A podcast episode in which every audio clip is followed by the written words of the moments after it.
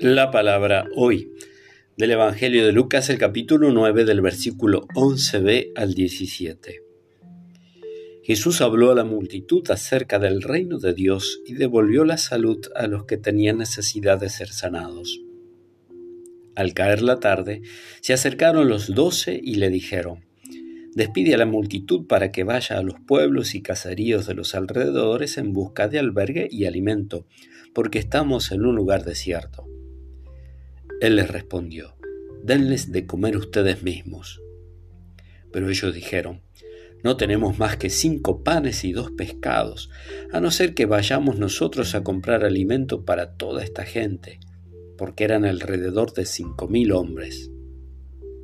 Entonces Jesús les dijo a sus discípulos, háganlos sentar en grupos de alrededor de cincuenta personas. Y ellos hicieron sentar a todos. Jesús tomó los cinco panes y los dos pescados, y levantando los ojos al cielo pronunció sobre ellos la bendición. Los partió y los fue entregando a sus discípulos para que se los sirvieran a la multitud. Todos comieron hasta saciarse, y con lo que sobró se llenaron doce canastas. Palabra del Señor.